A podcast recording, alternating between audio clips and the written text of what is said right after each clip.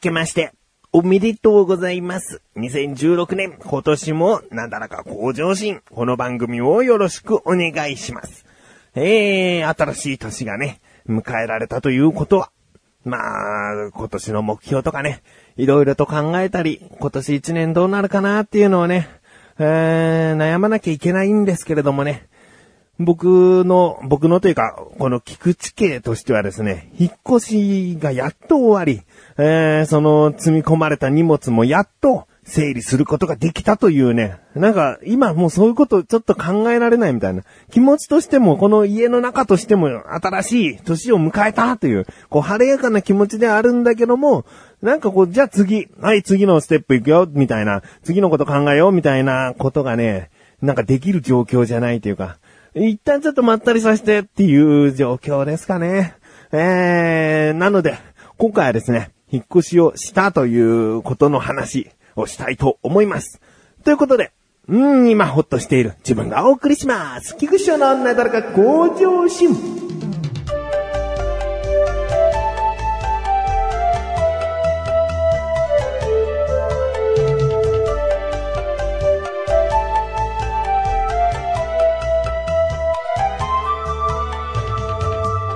我が家の引っ越しはですね、なんか荷物が多いみたいで、引っ越し屋さんから提供された段ボール110箱でした。えーもちろん段ボールの大きさもあると思うんですけれども、まあ普通のサイズ、普通のっていうのかな、なんか S、M、L ってきっとあると思うんですけれども、L ってなんか、あの、支給されなかったんですね。S と M だけ。でも M でも、お米のその10キロお米3個4個ぐらい入るぐらいの大きさ、M がね。で、S と M があって、えー S55 個、M55 個ぐらいの、えーもうちょうど半分の、えー110箱だったんですね。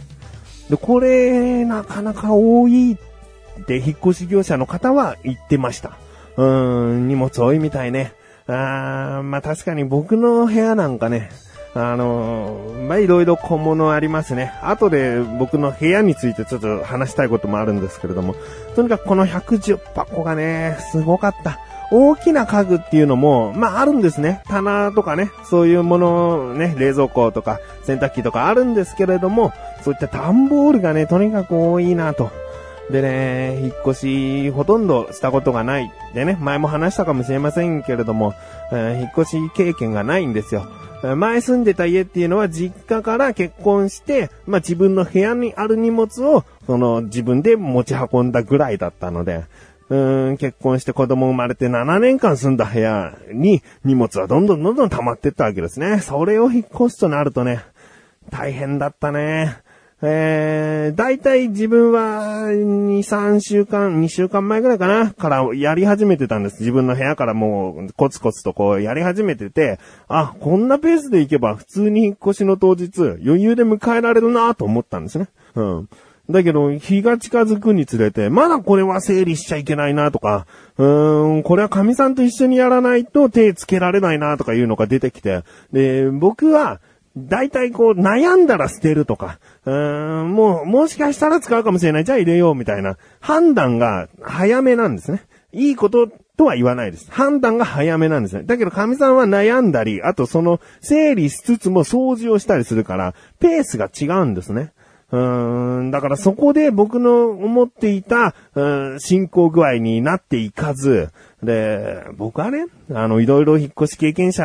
からの話を聞くとね、前日は寝れなかったと。もう、徹夜徹夜で引っ越し当日迎えたと。朝早くから引っ越し業者が来て、もうほとんど、ね、寝てない状態で荷物の出し入れしてたみたいな話を聞いてたので、僕はそれはしないよと思ってね。えー前日はしっかり寝て引っ越しの当日、元気100%で、えー迎えたいなと思ってたんですけども、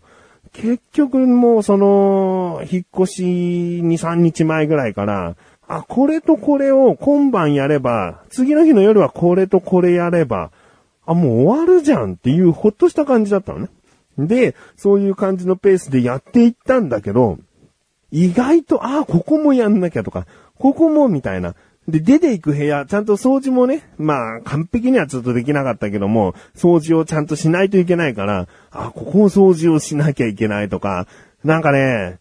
見た目じゃわかんないね。その自分が思っていたこことここやってこことここやれば終わるっていうのは一週間前ぐらいにはしておかないと、他に後からポツポツポツポツ、あ、これもしなきゃ、あれもしなきゃ、あれも整理しなきゃっていうのが、どんどん出てきちゃってて。で、結局ですよ、もう前日、ほぼ徹夜、僕は2時間弱寝れましたけれどもね、神さんは寝ずに、やってくれましてですね、えー、引っ越し当日を迎えたんですよ。で、まあ、段ボールとかね、起きてね、時間もかかりました。朝7時かな ?7 時に引っ越し業者来たけども、終わったのが夕方の6時半っていうね、本当に引っ越し業者の方にはね、申し訳ないと。値段もですね、かなり、もうこんな安いことはあんまりないですってね、あの、終わりに言われたぐらいですよ。うん、もう本当にね、大変、大変っていうか、まあ、業者の方の方が大変だったのかな。あ前住んでた家にね、あの、分解しなきゃいけない家具分解してもらった時に壁に結構な大きい穴をね、開け、開けられてしまいましたけれどもね、まあそういうのも含めてですね、結構めんどくさい案件をですね、引き受けてくださって、ありがたいと。もうそういう思いですかね。うん、まあ、今度はね、引っ越し終わって、ああ、ほっとしたじゃないんだよね。こっから二ほどきっていうのがあって、大きい家具は引っ越し業者の方に、ここに置いてください、ここに置いてくださいで終わるんだけど、やっぱりそれを置いた後は、110箱の段ボールが、えー、もう所狭しとですね、置かれているわけですよ。うーん、そこに段ボールあったらこれ入れられないじゃないかとかね。もうパズルのような、ここ整理したらここかなみたいな。うーん、そういうことを始めまして。でもね、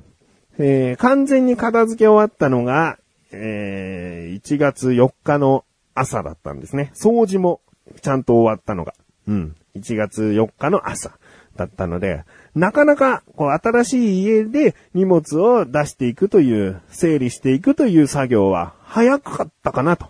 早めにできたかなと。うん、よく引っ越ししてもずっとね、引っ越しした時に使った段ボールのまま、入れたままえ、クローゼットに入れてありますとかね、えー、そこら辺に置いてありますとかいう人を聞いたりするんですけれども、それ一切ない。もう引っ越し業者から支給された段ボールは全部分解して、全部詰め込むことができた完璧な終わり方がね、できたのでね、えー、まあ、ほっとしてるわけですよ。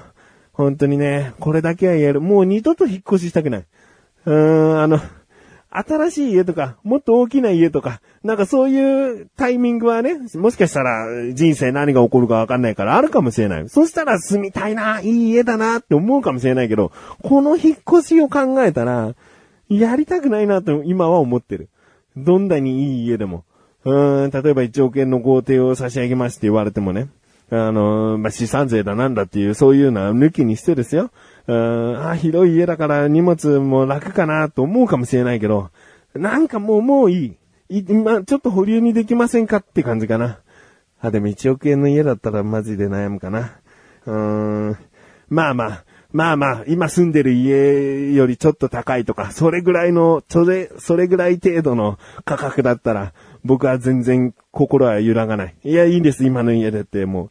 この引っ越しに対してのまたはこう、その他こう、転居するにあたっていろいろと変更手続きやら何やらをしなきゃいけないいろんな、いろんなめんどくさいことが考えられると。もうしたくないというか、今は、今は本当に考えたくないっていう感じですかね。だから、将来的にね、家族を持って引っ越しをするということは多分聞いてらっしゃる方、えー、経験済みだったりもするかもしれないけども、これからあるかもしれない。ね。だから今の話わかるよって思う人もいるかもしれないけど、これから引っ越しするという方はですね、ぜひあの子供が小さいうちというか子供が生まれる前に、大きめの家へ引っ越しをしておいた方が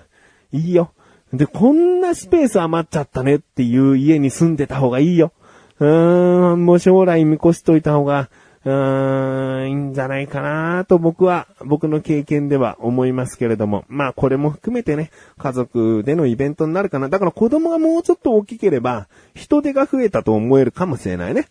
中学生ぐらいになればこれ整理しといて、あれしまっといて、あれ掃除しといてっていう指示が出して、子供も進んでこう手伝ってくれるとなると、もしかしたらこの引っ越しの大変さっていうのは、うん、和らぐかもしれないけどね。子供が小さいうちにね、大引っ越しはね、しない方がいいな。しない方がいいっていうかね、もうそれはね、あの、人それぞれの人生、いつやってくるかわからないからね、えー、覚悟はしといた方がいいなっていう感じかな。うん。でですね、まあ、僕のね、引っ越しの話はここまでなんですが、部屋があるんです。6畳の。僕の部屋が6畳あるんです。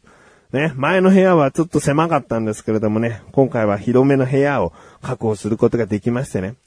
で、広めの部屋だったらいいね。こう、ゆっくりできるねって思うかもしれないけどね。僕の部屋いろんなものが詰め込まれちゃう部屋なんです。決していらないものは置いてないんですけれども、一つ大きな、まあ、二つかな。大きなものを言うとすれば、うちのキッチンには備え付けのこうレンジ台というかキッチン棚と、あと食器棚がもうドスンと取り付けられてるわけですね。だから前の家に住んでた食器棚とレンジ台は、えー、粗大ゴミで捨てちゃってもよかったんですね。だけど僕はね、このレンジ台と食器棚、その前住んでた家の家具配置のせいもあってですね、横並びに置いたことがなかったんです。この二つは同じシリーズの家具だから横並びにしてこそ美しさがある家具なのに、うちの家具配置の都合のせいで、バラバラに配置してたことがあったので、いやー、一度は、まだ全然型も来てない家具だからね。一度は横並びに置きたいなと思った時に、じゃあどこに置くかって言ったら僕の部屋になってですね。いいです、いいです。あの、収納になります。食器棚は、あの、ショーケースになります。えー、なので、僕のですね、机の後ろにはですね、食器棚とレンジ台が置いてある。もちろんレンジ台に電子レンジなんか置いてないですね。今は結構空気味ですけれども、加湿器とかね、えー、そういったものがポツンと置いてあったりしますけれどもね。えー、他にはですね、なんと言ってもですね、このアイランド型の机ですね。もう部屋のど真ん中に机を置いてるわけですよ。普通壁にね、こうつけて、えー、つけて配置すると思うんですけれども、いろいろな家具配置をした結果、試行錯誤、まあ、1ヶ月と言ってもいいんじゃないかな。ずーっと悩んで悩んで、何度も何度も机を壁につけては、この家具ここかな、ここかなってね、あの、自分でこう、配置の設計しながらこう、やってみたんですけれどもね。これが答えっていうのがもう真ん中に机をとにかくドーンと置いてですね、先ほど言った食器棚とかその他の棚をですね、後ろにずらっと並べて、で、前はクローゼットとか、えー、本棚とかがありましてね。なので僕の部屋はね、一周歩けるんです。机を真ん中にして。で、机の両サイドにはまた棚がね、二つ、一個ずつだから二つありましてね。で、窓際にお客様用の長椅子が置いてあって。うーん、まあ、こんな部屋ですね。非常に狭い椅子が引けない。うん、椅子を引くとですね、食器棚にゴーンと当たるからね。えー、なので、痩せてよかったなっていうのとね。まあ、これでしばらく生活していくんだなと。もっと年取っていけばね、いらないものがどんどん出てきて捨てて、粗大ゴミでどんどん食器棚とかもきっと捨ててですね、広々と使える可能性を残していると思っておりますので、自分の部屋をですね、有意義に今後使っていきたいなと思います。